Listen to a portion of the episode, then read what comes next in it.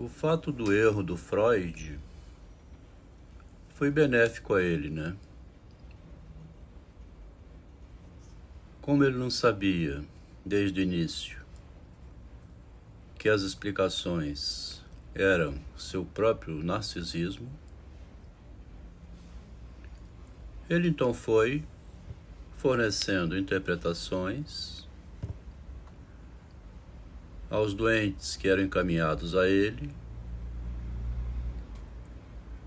E com essas interpretações, que de certo modo acalmam o espírito, ele foi criando então uma teoria que o primeiro grande livro dela é a interpretação dos sonhos. Digo isso porque o fato de Machado de Assis ter partido do princípio do narcisismo, o narcisismo das explicações, fez com que ele se contivesse um pouco mais de produzir conceitos como fez o Freud.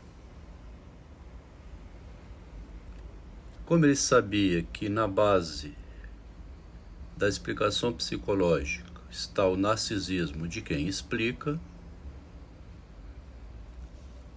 Ele foi comedido com outros conceitos internos da subjetividade, conceitos que ajudaram o próprio Machado a se manter cuidadoso, né? Comedido. Para não publicar aquilo que pudesse prejudicar a ele uma travessia do Rubicão, né? Era o medo que ele tinha. O desejo de ser um escritor imortal tinha desde o início. Tinha a ideia de que a palavra que fere é a palavra que cura, vindo do, da expressão latina similia similibus curantur. Tinha a ideia de Diógenes, o cínico, que questionava sobre cadê esse homem ético, né? Esse homem exemplar. Diógenes, o cínico, vivia num barril nu, alimentava-se aí mesmo, fazia suas necessidades, como um desafio à sociedade, né? É o que consta, pelo menos, né? Eu não conheci pessoalmente Diógenes, nunca conversei com ele, chegam essas notícias a gente, né? E a gente trabalha com o que chega. Então, se o Machado tinha em mente já alguns conceitos balizadores da sua obra, né, do seu pensamento, um outro conceito é o espelho, né? A palavra é o espelho da alma. Eu me revelo quando falo, então preciso ocultar sob as palavras, para não deixar explícito demais. É uma frase vinda do Talleyrand. A linguagem é para ocultar o pensamento e não para revelar. Mas às vezes também revela, né? Então é preciso esse cuidado. Nós estamos comparando, como nunca foi comparado antes, a literatura de Machado de Assis, uma literatura psicanalítica e psicológica, com a obra psicanalítica de, de Freud. É o embate entre esses dois pensadores faz surgir é, um tipo de questionamento que até então eu nunca vi, eu pessoalmente nunca vi.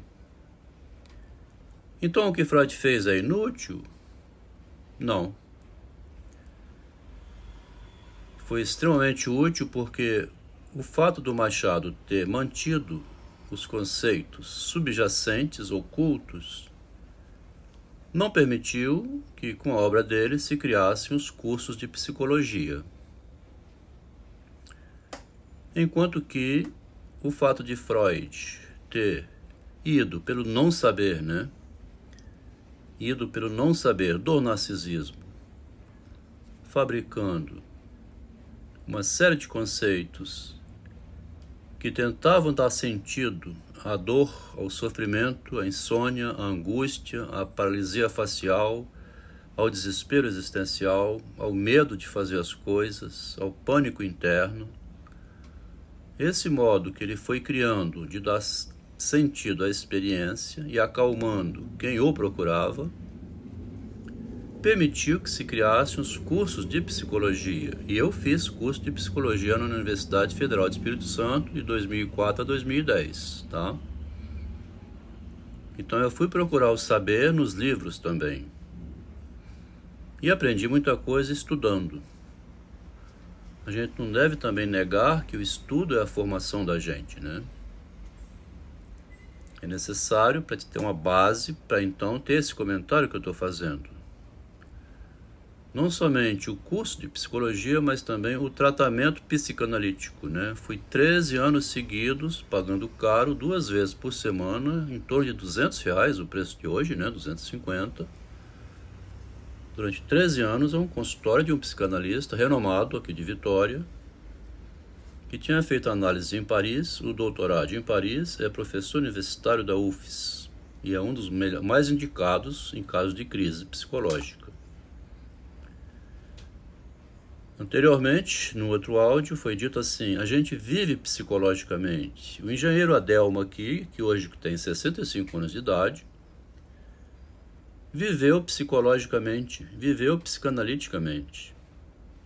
Viveu com os conceitos que o Machado previamente tinha em mente. Todos nós vivemos com medo da lei, a gente tem que se reprimir, a gente vive em relação transferencial de amor. Eu tive uma esposa, né, durante 40 anos, tenho meus filhos, tenho uns amigos. A gente vive numa relação, então, Pílades e Orestes. A gente tem um cuidado com a imagem para ela não ser destruída e ter alguma coisa depois da morte, então a ideia de posteridade tem, a gente tem esses conceitos psicológicos que a gente não faz uma reflexão sobre eles.